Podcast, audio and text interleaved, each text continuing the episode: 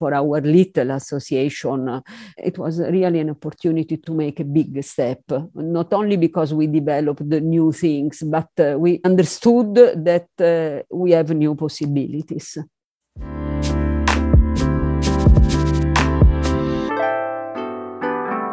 Hallo und herzlich willkommen zu einer neuen Folge von Re:Vision, der Podcast. In der heutigen Episode 3 haben wir uns mit unseren Teilnehmerinnen getroffen, um über das Thema Experiments zu sprechen. Und auch dieses Mal ähm, haben wir dann eine Person eingeladen, die uns das Thema der Episode aus ihrer wertvollen Perspektive beleuchtet hat. Und auch dieses Mal haben wir unsere Gastrednerin zu einem anschließenden Gespräch eingeladen, um noch einmal die wesentlichen Aspekte von ihrem Impulstalk aufzugreifen und diese zu vertiefen.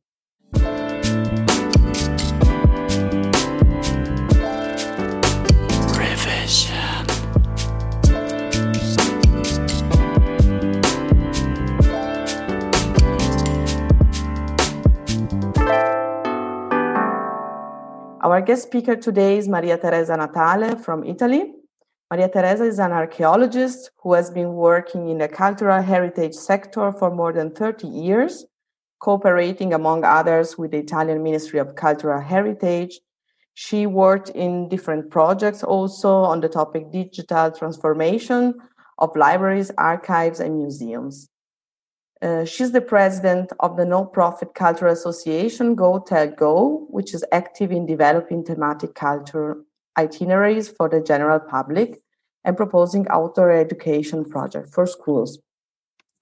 Maria Teresa, you gave us today an impression on how challenging it can be to try new idea among groups and how important it is also to learn how to set up and scale experiments. And at the beginning of uh, our episode today, uh, we ask you to choose three words to introduce yourself, to describe yourself. And you choose curious, global citizens, and problem solver. Can you please tell us a little bit more about your choice? Yes, uh, curious is uh, the first uh, one because uh, I want always to learn something new, and especially because when I walk, I uh, I want always to go behind the corner. I need always to know more of what I only see. So it, I'm curious of everything. Uh, the second one uh, is um, global citizen because this comes from uh, my family, especially my, my father was Italian, but um, my mother and my fam- the family of my mother is international from Holland to the Balkanian to the Austro-Hungaric Empire and so on to France, and I consider me global citizen. And the third one is a problem solver because considering uh, that I like to change work every 10 years from uh, archaeology to publishing houses to photography uh, to tourism itineraries and so on, uh, it means uh, that I've learned many things and uh, from my experience, I try always to solve a problem, putting together my experiences and what I know from previous things that I did. Beautiful. So today we started with your project Go Tell Go. That was your first uh, impulse talk.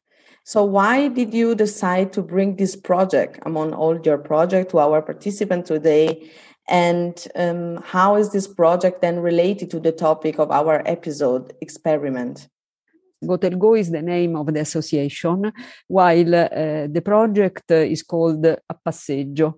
A Passeggio in Italians uh, walking, but uh, there is a word of mouth because A Passeggio, APP is also means app, app, application, because we have also an app on itineraries. So uh, a passeggio nella storia, it means walking in the history. Uh, while um, there was uh, this year the san- sanitary emergency. Considering that we are working with the schools, uh, we were afraid to lose all the contact with the schools for one year and more, and then you don't know if uh, you can get them again.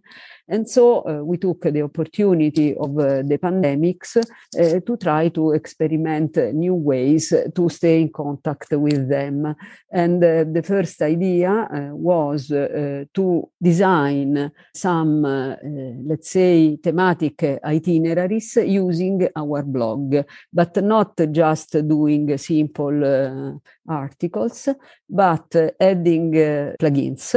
We bought uh, a tool which is called Opinion Stage, which allowed us to embed some tools in the in the blog post, like uh, galleries, uh, quizzes, uh, videos, and other kind of uh, little tools. And so, just uh, spending 100 euros, not more, even less, perhaps, we could do this sort of interactive articles on specific topics that the teachers could use while they were uh, working in distance learning uh, with the teachers when the schools were closed.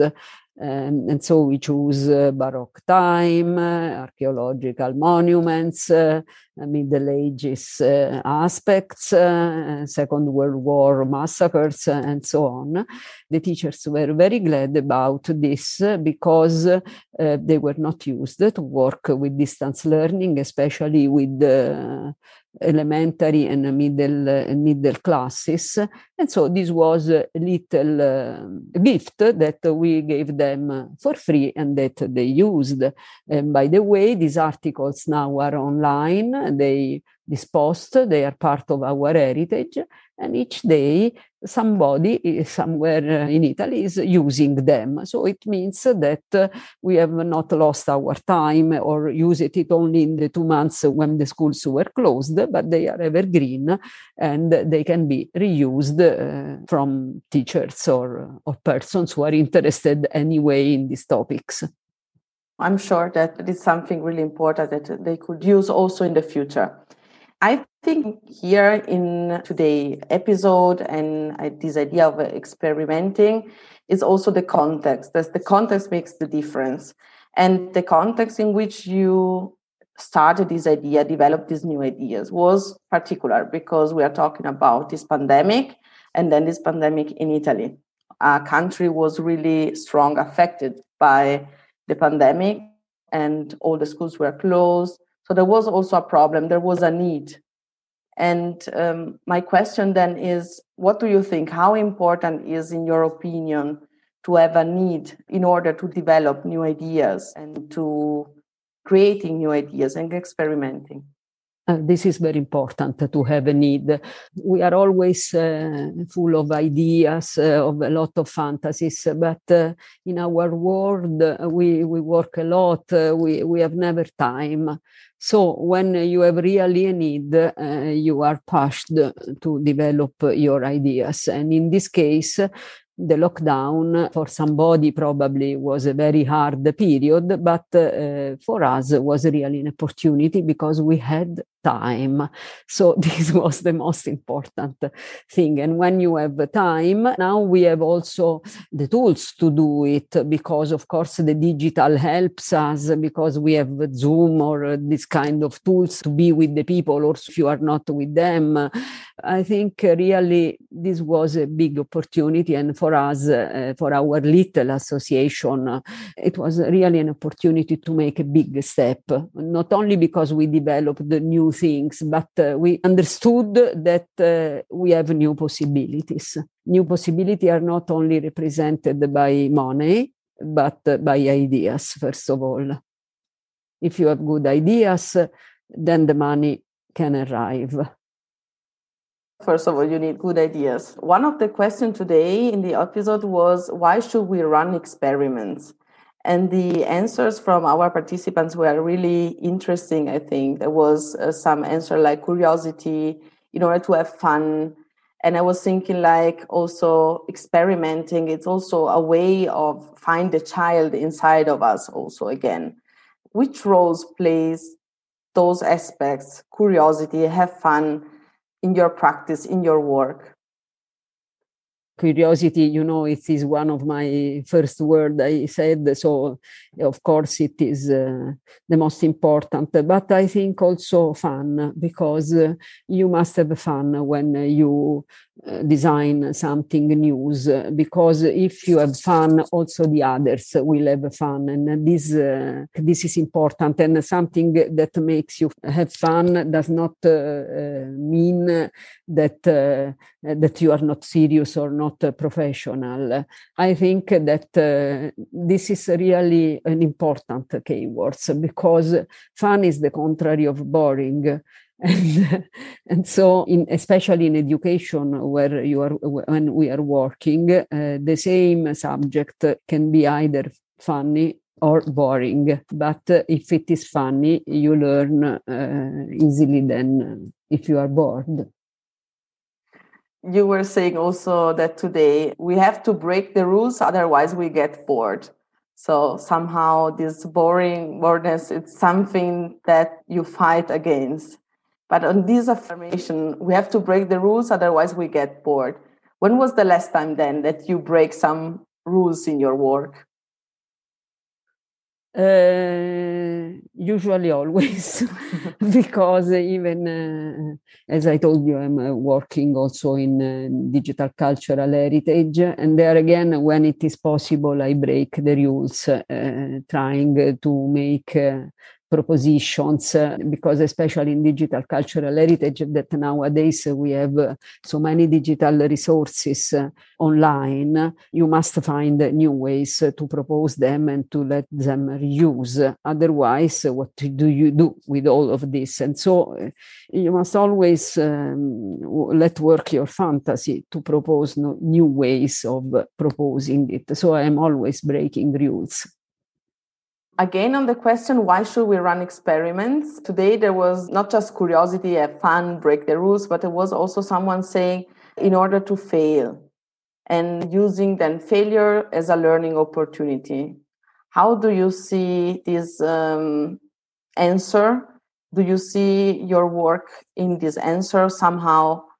And maybe also how you define failure at work for your practice?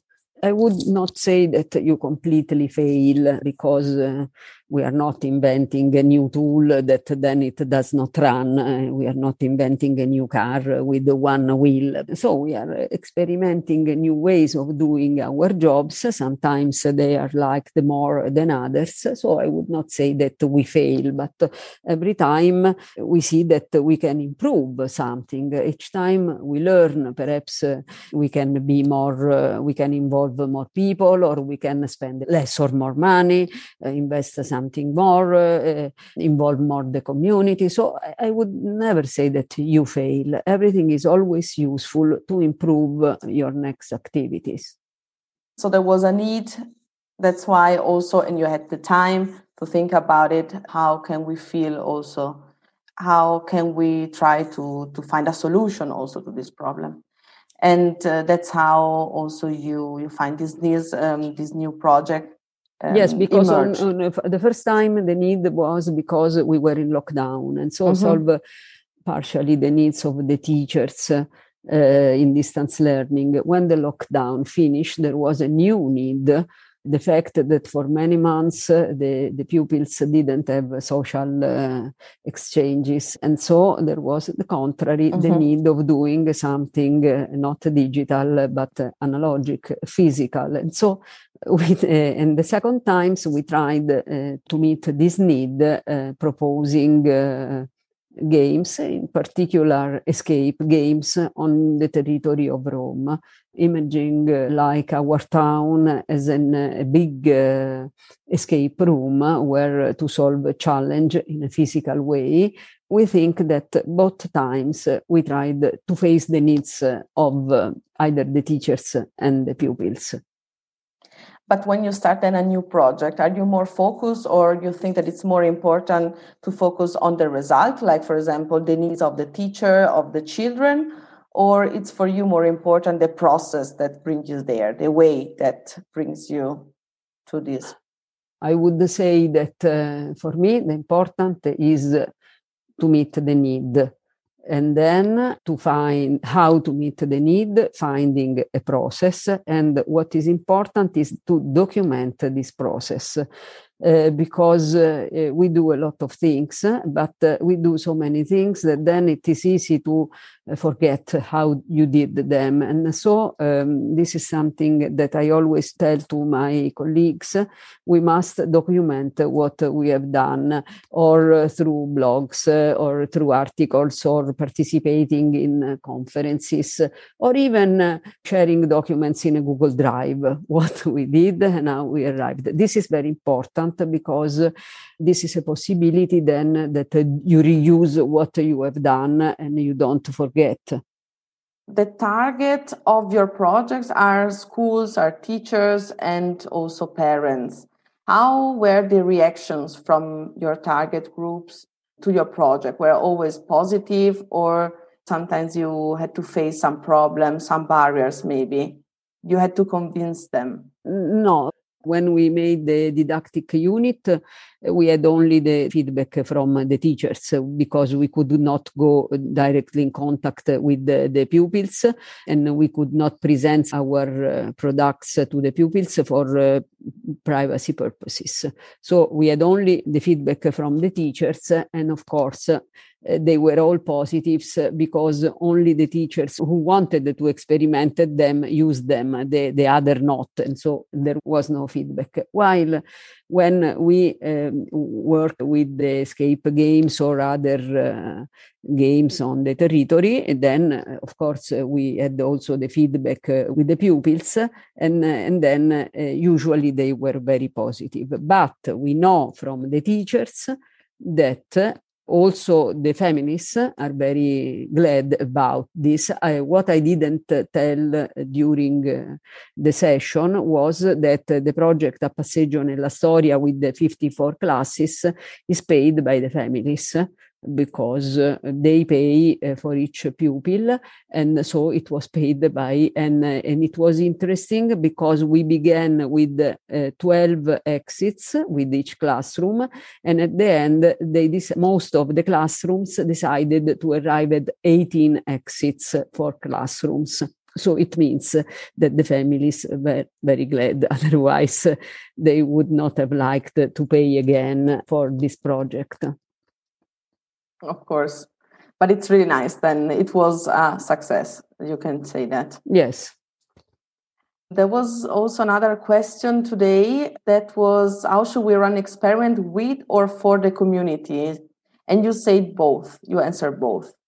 Yes, uh, because uh, I mean that uh, of course, uh, if you if you may design a new project with the community, is better because you can share with them. But I think that very often uh, the community does not know exactly what he wants. So I think that they are both. I mean, you you can have some ideas, design them for the communities, and then test it with the communities and improve them. And so I think this is very important because if you just uh, co create something, perhaps the process is very long and uh, personally we are too little and we don't have so much resources. We have not uh, co-creation funded projects so perhaps it would be the best. But in this way uh, we do something for the community we test it and we improve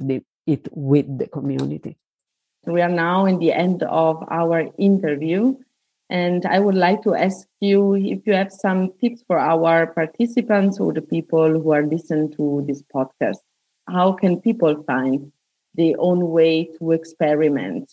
There are maybe some ingredients that you want to share with us.